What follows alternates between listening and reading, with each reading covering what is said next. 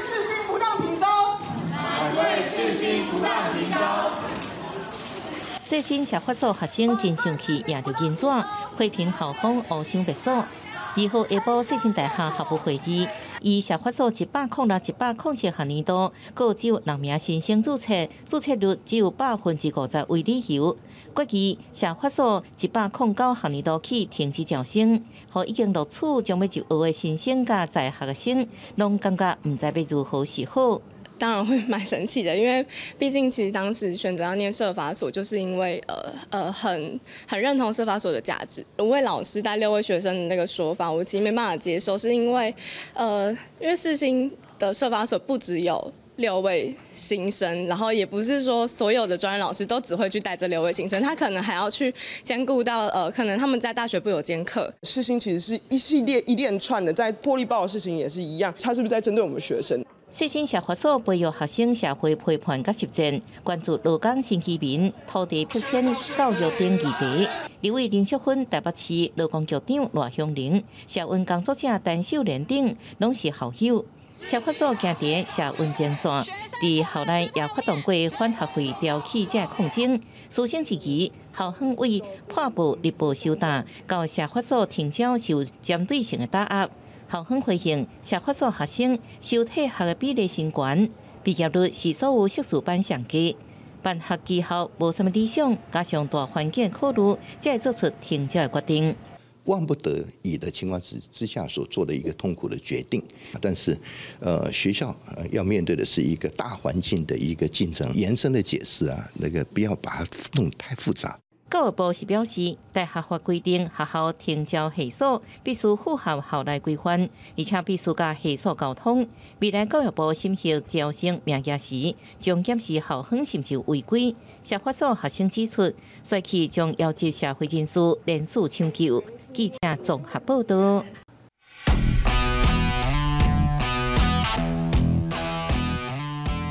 您现在收看的是《灿烂时光会客室》，我是节目主持人管中祥。《灿烂时光会客室》是由公司新闻议题中心 PN 以及公民行动影音记录资料库我们联合制播的网络视频的节目。我们希望透过人物的专访，让大家了解到一些争议性事件背后，呃，值得我们更去关注的这些所谓的。呃，所谓的制度法规，甚至是整体文化的问题，那我们不是只有在看议题的这个冲突的热闹，能够去回到这个事件本身的门道来去了解哦。那我们的节目叫《灿烂时光》，其实可能有些朋友一直都觉得说，哎，你们怎么跟那个在综合的这个东南亚书店哦，就是张震他们去设立的这东南亚书店，也叫《灿烂时光》，有什么样的关系哦？其实要说我们更早啦，就是我们在广，我们早期是广播节目叫《灿烂时光》。会客室啊，叫灿烂时光，或者改成会客室。那其实我更早之前在中正大学附近也有一个小的咖啡馆，它的叫做灿烂时光。为什么要叫灿烂时光？其实我们的理由很简单，就是向啊陈露西老师，就是我们的老师陈露西老师致敬啊，就是取这个名字。来向他致敬的，所以呃，之前呃，陈陈露西过世的时候，其实天下文化发出了这本书，它的名字就叫《灿烂时光》，然后这个 Lucy 的人生探索。不过我更喜欢这本书的副标题叫做 “Linking Our Life”，就是我们是连接在一起的。所以这个社会里面的每一个人，他其实都是一种相濡以共。那这个每一个人，他事实上都有关联性的，他大概很难自私的去把它分开来单独来看。所以我们要看的是背后的一个问题，以及人跟人之间怎么连接、怎么互动、怎么沟通、怎么样去共同面对这个社会的问题。这大概就是我们节目非常重要的一个一个意向跟宗旨哦，就是让我们去关注在这个社会里面，甚至是那些被遗弃的人哦。那当然，陈露西老师有另外一件事情跟我们今天谈的是有关，就是他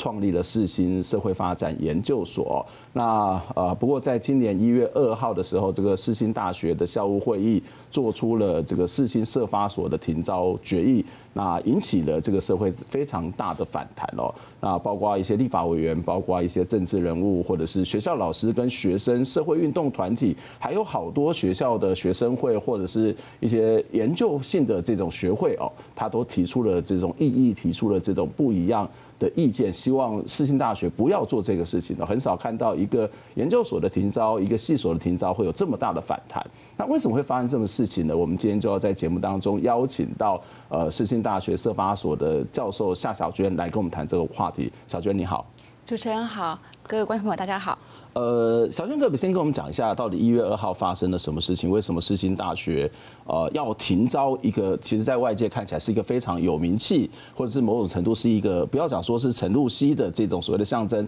甚至它是一个世新大学非常重要象象征的一个系所呢？嗯，呃，一月二号那天是召开校务会议。嗯，那事实上我们在校务会议之前啊、看到这个呃，就是我们的元旦假之前，连假之前收到一个。呃，这个议程，议程我们才看到明确的看到，就是说他们要一个停一个停一零九年停招设发所的案子哈，在这个之前我们并不知道这件事情，呃，也没有经过我们的讨论，哈，那这个完全就是违背一般的就是所谓三级三审的这个程序，也违违背校内的一些办法这样子。那所以在一月二号那天开这个校务会的时候，呃，我就提出搁置动，我我我刚好是设发所的这个校务会代表，对，呃，然后我就提出。就是说这个因为不符合程序，然后我也指出他违背了哪些这个校内的法跟教育部的一些办法哈，以及呃这个违反这个很多很多原则哈，诚信原则啊等等的。那呃因此我提出搁置动议，嗯，就搁置这这个议程，就是不讨论，对，不，他应该呃等到完备程序之后，你要提再提这样子。那后来就是呃校长就就是说让大家。还是 结果还是进行实质的讨论，因为呃，这个研发长啊，还有我们的一级主管，就是副校长啊、院长等等的，就开始在讲说社发所的如何如何的不好。那所以这个停招是有道理的。那甚至还讲说，你们知道这件事情，你们不要说不知道。那这个都是都是扯谎啊，更没有这件事情。那我就一直在质疑说，我现在不是跟你进行实质讨论，我是搁置动议，搁置这个议程，就是一个程序的问题。对，程序的问题。然后校长就才是说，那可是大家投票表决。这个搁置的动议是不是成立的时候是应该要有一些讯息的，所以我们现在请就是这个行政单位做一些报告等等的。然后经过好长一段时间之后，那我提醒说，主席，我要再确认我现在是程序问题，请讨论搁置动议。然后又再讨论一会儿，最后才才是就是说那要表决。嗯，那表决的时候就是呃赞成我们搁置动议的是十三票。嗯，好，然后反对的是二十二票。那我要讲一件事情，就是说这个都是据，就是不是匿名投票的。嗯，呃，我们进来的时候，每一个老师一个代表座位是安排好的，前面是有名牌。哦，这个我以前没有看过。嗯，呃，那然后呢？看起来是很慎重，非常慎重。然后每一一个萝卜一个坑，谁是谁都非常清楚，这样子。那而且是举手表决。不是不是匿名投票表决，嗯、那呃，而且在这个之前，我们就已经听闻，就是有些老师，甚至是同学代表、学生代表，对，就得到这个校方的关注，希望说他们要支持学校这个议案，嗯、或者至少你们就不要讲话，嗯、这样子哈。那所以可以知道那个压力其实非常的大，对，OK。那可是我们还是得到了十三票同，就是在在场的这个呃有出席的人的投投票，呃，然后而且有趣的是说这二十二票。呃，就支持校方的这个议案的人呢，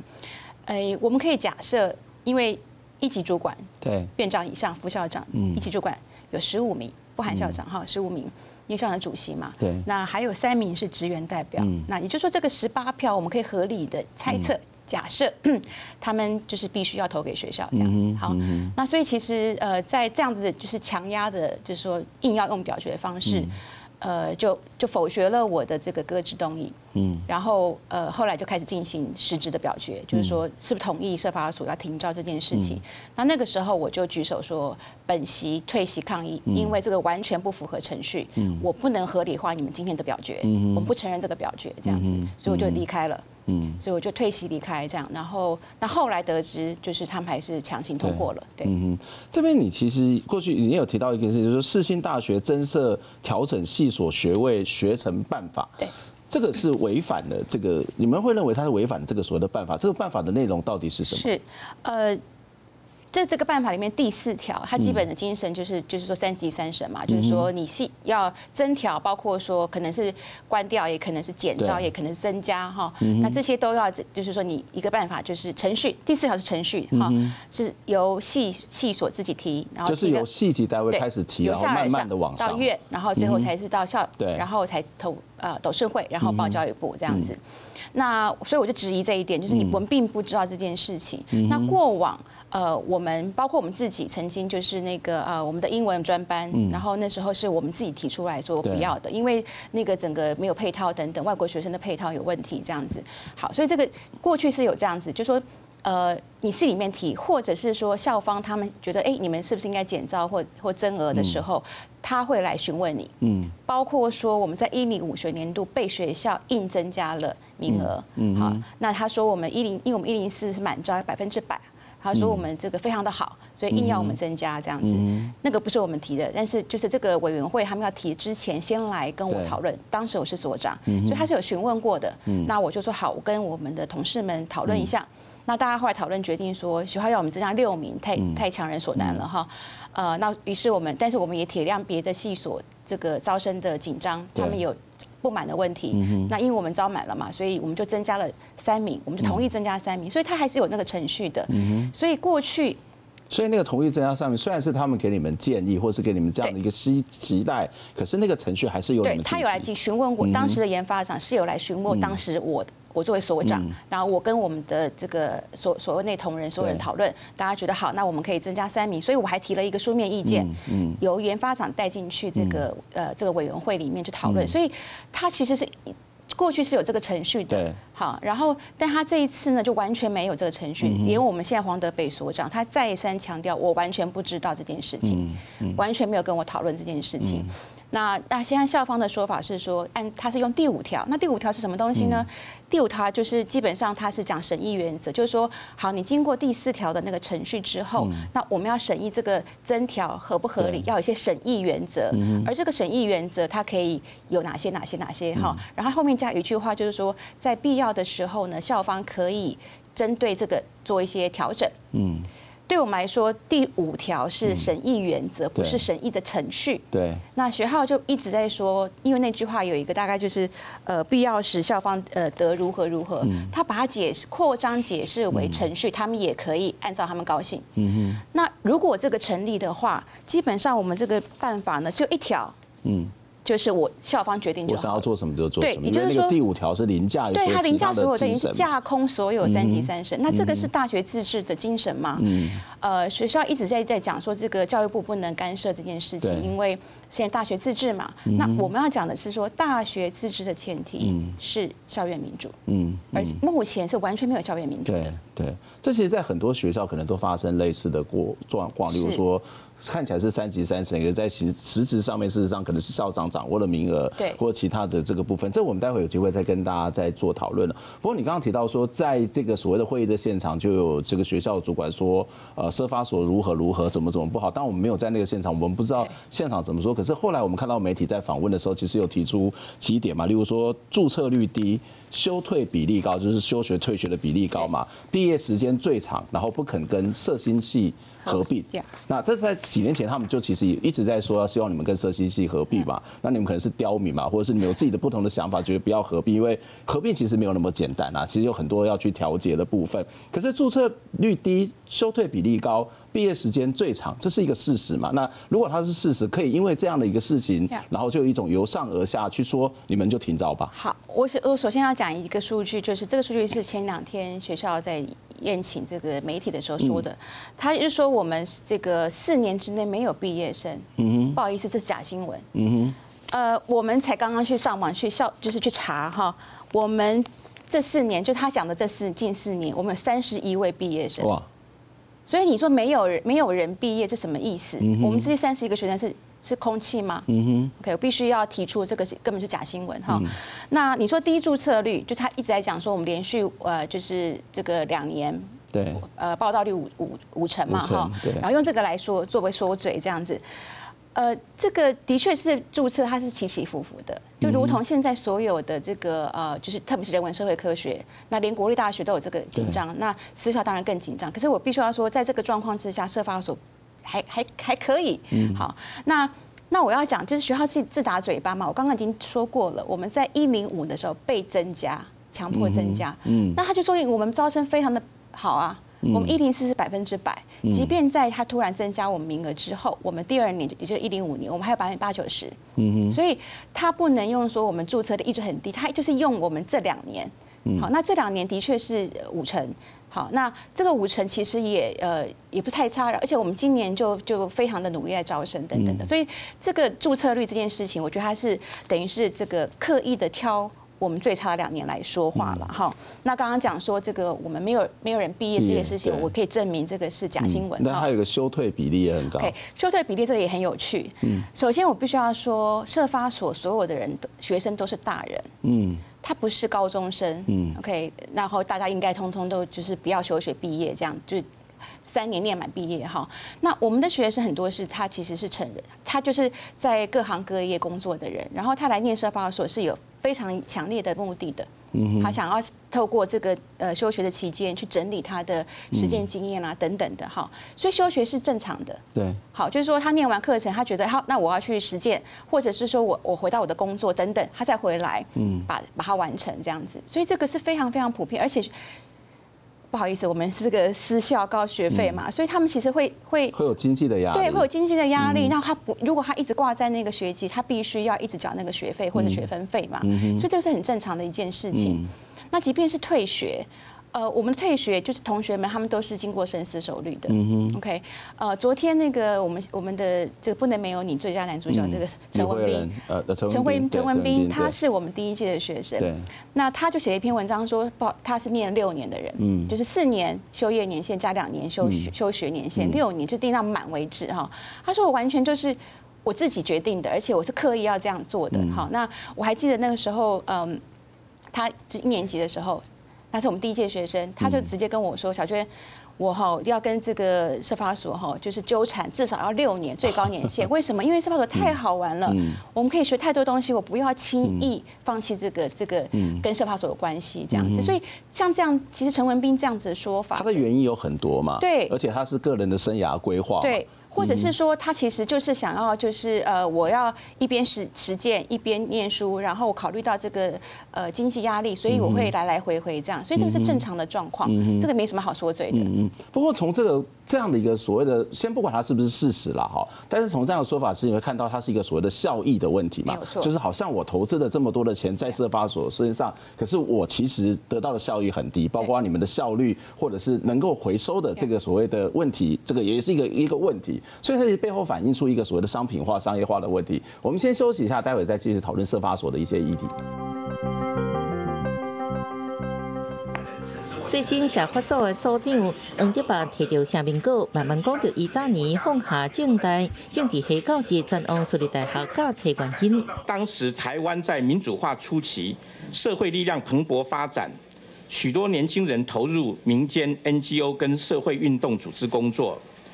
却缺乏相关的理论研究机构提供这些人继续学习深造的机会，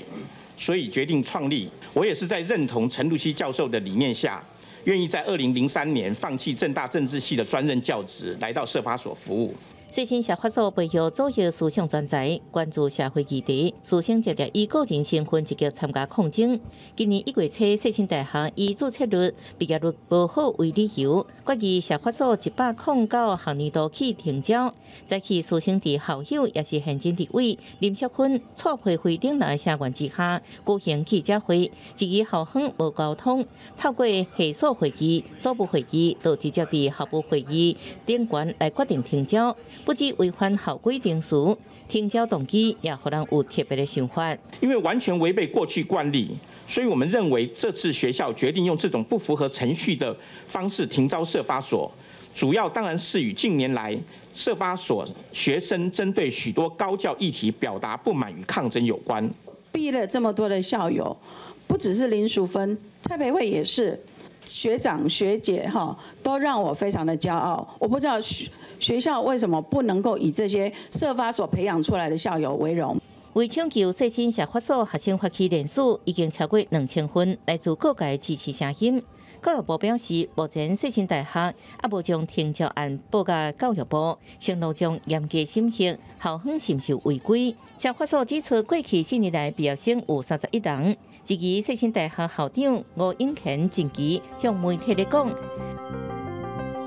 欢迎回到灿烂时光会客室，我是节目主持人管中祥。今天在节目当中跟我们一起聊天的是世新社发所的教授夏小娟，小娟你好。你好，主持人好。我们刚刚小娟也在聊到了所谓的一个社发所整个停招的过程哦。当然我们看起来学校有它的道理，可是实际上面如果从旧法论法论法，恐怕是有一些瑕疵。那第二个就是在于所谓的事实的原因上头哦，这个事实的原因啊，例如说这个注册率的问题啊，或者是毕业生啊，或者是修对比，那事实上呃社发所这边都有一些不同的回应、不同的说法哦。那当然我们要回到一个更根本的问题，就是社发所，就很多人会觉得说，哎，社发所在外面非常的活跃哦，不止在外面活跃啦，在学校里面也蛮活跃的，就是对学校的有一些起了蛮多的这个监督的，所以我们待会再继续谈。可是社发所为什么会活跃？为什么会定位？或者是很多的社会运动几乎是无意不语，其实跟陈露西的设立是有关的。对，可以请小娟先告诉我们说，为什么 Lucy 陈露西当时要设立这个社发所，而且这应该是全台所首创的一个系所。Lucy 可以说全世界首创这样子所哈，他非他他讲过说，他一生最重要的成就就是创立社发所这样。那 Lucy 他在美国长期在美国，他是在呃受到这个六零年代这个学运跟民运的影响哈。那他在美国的呃 UCLA 的这个亚美研究中心担任这个主任，担任非常的十六年之久。那他那个时候就创了一个就是说呃学术跟这个社区的实践工作，比如在唐人街做了很多事情哈。那他一直呃后来那个那个呃中心开始变质了哈。那所以他也就离开那个地方，他觉得这个美国呃或者整个西方世界这种学术越来越就是说专业化，然后跟地方跟实践呃跟社会是脱钩的哈脱离的，所以他一直觉得很挫折。那后来就是呃因为世新要改制，从专科变成大学，那那个陈陈守伟先生就是他的父亲，对，当时校长就是请他帮忙做规划，那他刚好有这个机会，他觉得要把他一一生当中他最大的理想就是说社会实践跟呃学术研究可以整合。在一起，这样他觉得这个应该是一起做的一件事情，然后就写了这个计划书，呃，就是报给教育部。那第一次是失败的，第一次没有成功。到第二次，他第二年他再申请的时候，在一九九六年才得到教育部的这个许可。那我们一九九七年才招生。那因此在这个脉络之下，他其实就很清楚知道说。社会发展研究所不是那个所谓发展，并不是我们发展主义，就是说啊，我们大家赚钱，就所谓进步发大财，对，所谓进步，对对，不是那样的发展，而是说一种，就是说呃，就是呃，作为一种人类，可以每一个人都可以得到最适当的发展，得到就是充分的发挥，而且是由下而上这种参与式的发展。所以其实社会发展研究所，如果你要知道我们的精神的话，可以我们的十六字箴言叫做有学有术，实践基层，回归理论。再造社会，这是我们创作到现在坚持的一件事情。那甚至我们可以从我们的英文名字可以看到，我们是 Social Transformation Studies，而不是 Social Development Studies。因为他觉得这个呃社会发展是一种社会改造，而不是只是说为发展主义那样子的发展。所以我们从创所到现在就一直非常坚持在课程设计上，我们的学生甚至我们的老师的招募上都是这样子，就是说大家都是。呃，以这个理论跟实践结合作为目标，一起来在这个社发所一起来努力的。其实我觉得有学有术，实践基基层回归理论再到社会，其实我我从社发所的老师的一些研究当中，其实都可以看得出来，就是很多老师的研究事实上就是他自己在做的东西。对，其实我自己也是受到这样一个精神影响，就是我我自己的发表论文，其实有时候都很久。因为我必须要很长时间的去蹲点，或者是要去参与到某个事件里面，我才有可能慢慢去整理出来。所以，如果那些研究是没有感情的，我没有参与，我事实上是写不出来的。但是这个其实就是在学术跟实务之间非常重要的连接跟结合嘛。刚刚小娟有大概谈的一些社发所的创立的过程了，所以其实从一九九六年开始这个核准。但是其实九七年开始招生，那里面其实 Lucy 有提到这一段，他说设发所的筹备是一个简单的过程，但也是一个活生生的个案教材。什么样的个案教材呢？关于教育体制与专业壁垒的问题，还有就是作为一个行动者的坚持跟妥协，还有社会资本的问题。就是光是这个所的设立，好像就遇到很多的困难。这个困难包括外在环境，或是整个学术的基本的定位。另外一个是作为一个行动者，作为一个面对社会的实践者，他有很多的。冲突跟妥协，那这个这个是当时到底发生了什么事情？为什么这位是他特别在受访的时候会提出来这一段？嗯，呃，我刚刚提到说第一年其实没有成功嘛，嗯，那呃，因为第一，首先大家对于社会发展的就觉得这个应该是社会系里面啦，嗯哼。呃，就是很专业壁垒，可事实上，呃，对我们来说，这是个跨领域整合的，好，并不是哪一个学门里面的这样子，这第一点。那所以当时，呃，大家就觉得这应该放到社会系里面，已经那么多社会系，干嘛还多一个社会社社会所这样？就是个学门分类，对学门分类的问题。那另外就是说，呃。但主流的这个学术圈还是基本上觉得。呃，社会实践这个很不客观中立，这个不学术这样子，所以我们在强调社会实践这一个部分，其实当然是也得到一些这个阻力嘛，哈。所以那 Lucy 还讲到说，那这个坚持作为实践者的一个坚持跟社会资本的问题，呃，就我所知，他当时呃就是呃。去拜会了很多这个他觉得可能会影响这个决策的重要的一些学术界的一些前辈或者大佬们这样子跟他们解释，呃，我们更加不一样的是什么？为什么这个这个研究所需要成立？哈，那所以他这个就他讲社会资本的问题。那当然，另外很重要的社会资本，他是陈舍我的女儿。那是因为老校长他让他做这个事情。哈，如果没有他这个社会资本，这个事情大概也很难成。那所以其实 Lucy 她是一个。他非常理想，但是他其实又会考虑到现实面如何去折冲的问题，所以他其实花了很多力气去跟很多的人，他觉得可能是 key person 去讨论这个事情，说服他们。那终于在第二年的时候成成功了。那你可以看到我们的研究所的名字也是，就是说他还是取了一个社会发展研究所，而不是社会实践研究所或是社会运动研究所，因为这是某种妥协的。是因为这个出去绝对不会成功的。那所以社会发展，他觉得这个这个领域呃。对，这个他在国际上也是有相当程度，你要到比如第三世界去从事发展工作，他在某种呃，好像跟我们比较接近，好，所以好像在学术地位上好像可以比较容易被接受，所以中文取了这个名字。可是呢，英文英文名字他就埋下了伏笔，就是告诉大家，其实这个才是真正的我们，就是所谓社会转变、社会转化会遇到的各式各样我们就要去思考的地方。对，你刚刚谈到那个所谓社会实践能不能成为一个被学术界认为，或者是学呃这个学界认为的一个。被肯认的一件事情，其实包括现在还是一样嘛。我们学校在讨论，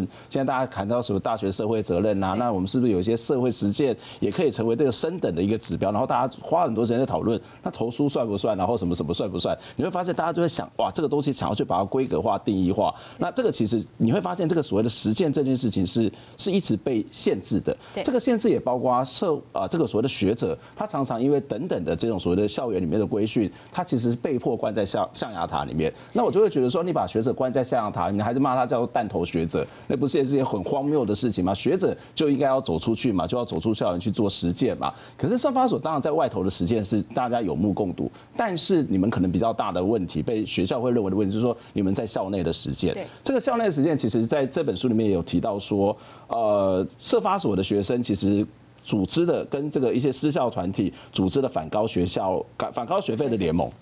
那这反高学费联盟跟私校本身的需要或是利益那是冲突的。嗯，那或者说你们在过去的破报力报事件当中，这个被停刊或者是这个转型的事件当中，其实也有很多的不同的意义之一。这会不会也是一个你们在面临到学校处境一个非常大的问题？那有什么样的折冲吗？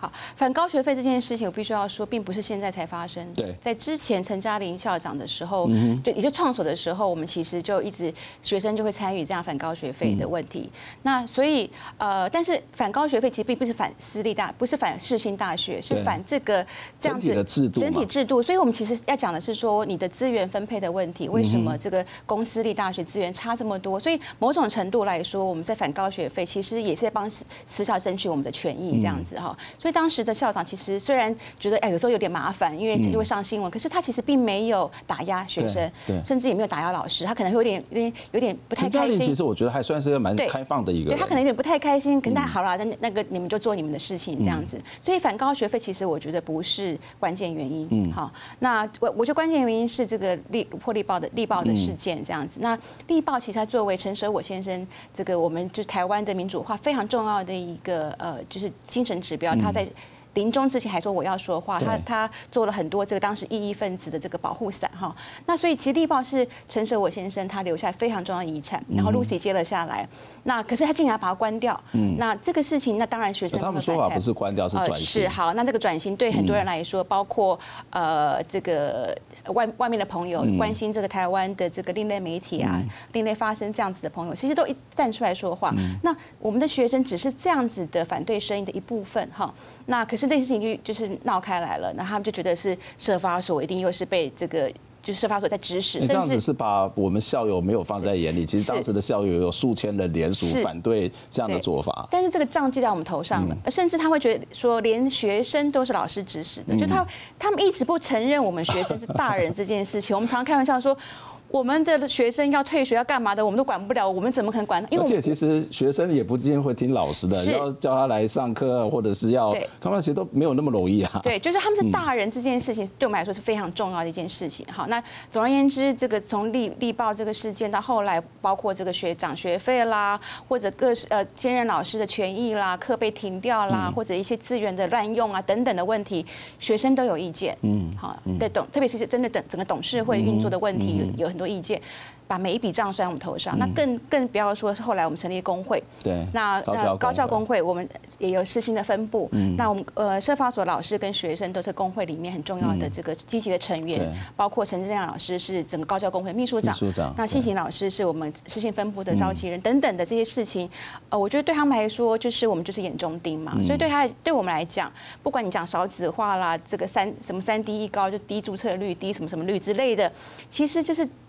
以这个为名，但是是打压异己。嗯，嗯，那我觉得这个完全不符合从老校就是老校长创校以来的这种自由民主精神。嗯，我要说话的精神。嗯，呃，甚至我们会觉得说，如果是新的老校长精神还有一点点存在的样子的话，社发所的存在是你们的门面啊。嗯。你今天把我们关掉了，你你你要怎么去去再说事情是一个自由民主？包括世新的破暴力爆也是世新的门面是一样的道理。是你一个个门面关掉，最后老实说剩下社发所了。嗯，好，那我觉得今在今天这个事件引起这么多的关注，其实也在告诉大家，老实说我们自己有点惊讶，就是引起这么大的社会的关注，不是只有社发所老师、学生、毕业生，而是外面的学术团体、社运团体、民间团体。呃，大家的甚至学生团体都觉得这件事情，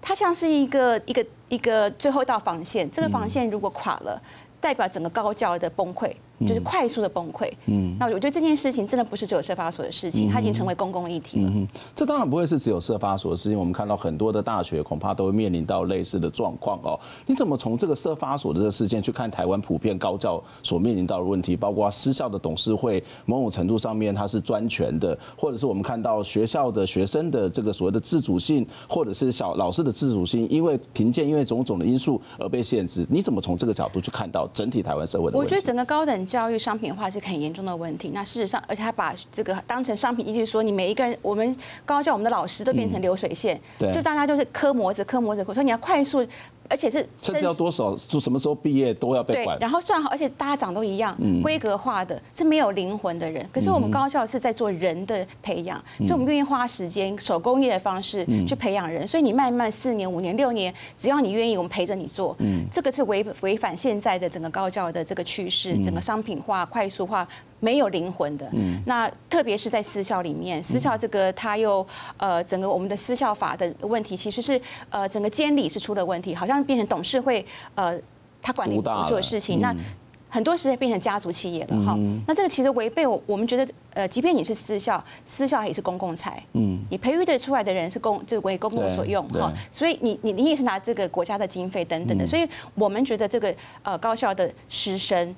甚至教职员、呃职员出来去讲话，真正落实校园民主，才是真才是真正的这个所谓大学自治，而不是他们现在的，就他其实是专制，董事会专制，好，然后校长专制，然后呃用一些看起来有的这个程序去掩盖了这个专制的事实，我觉得这是我们现在高教非常大的危机。最后一个问题也请简单回答，就是那现在已经做出这个决议，接下来可以怎么办？呃，接下来就是他报教呃董事会，那董事会我们相信一定是快速通过哈。那但下一步就教育部，那因为教育部必须要核可，那我们也跟这个教育部就是澄清过，然后我们也跟他提出我们很多的质疑。那最后是教育部这一关哈。那我觉得教育这是一个角力的过程，因为世新他或学校一定是跟教育部有很多很好的关系。最后是个社会角力，这个角力不是只有社发所的力量，而是我们整个社会的力量。我们怎么去面对高教的危机？那最后是在教育部，我们希望他可以严格的审查，而且可以驳回。实行这个呃停招社发所的决定。嗯，私立大学不是属于董事会所有，因为它是所有的人国家的资产、学生的资产。那当然董事会自己有一些这个投资在里头，可是它绝对不是私人所有。那社发所的问题也不会是只有单纯的社发所的问题。我们刚刚谈到是整个台湾高等教育非常。这个这个很清楚的这个缩影哦。那怎么办？未来该怎么办？那绝对不是私发社发所的师生要去声援，或者是这些学长姐毕业的校学生，而是每一个人都必须要关注这件事情，因为教育跟每一个人都有很大的关系。如果这个问题不解决，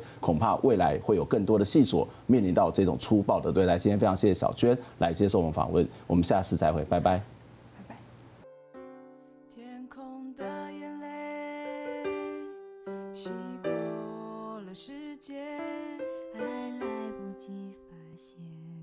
攒在手中的幸福消失不见，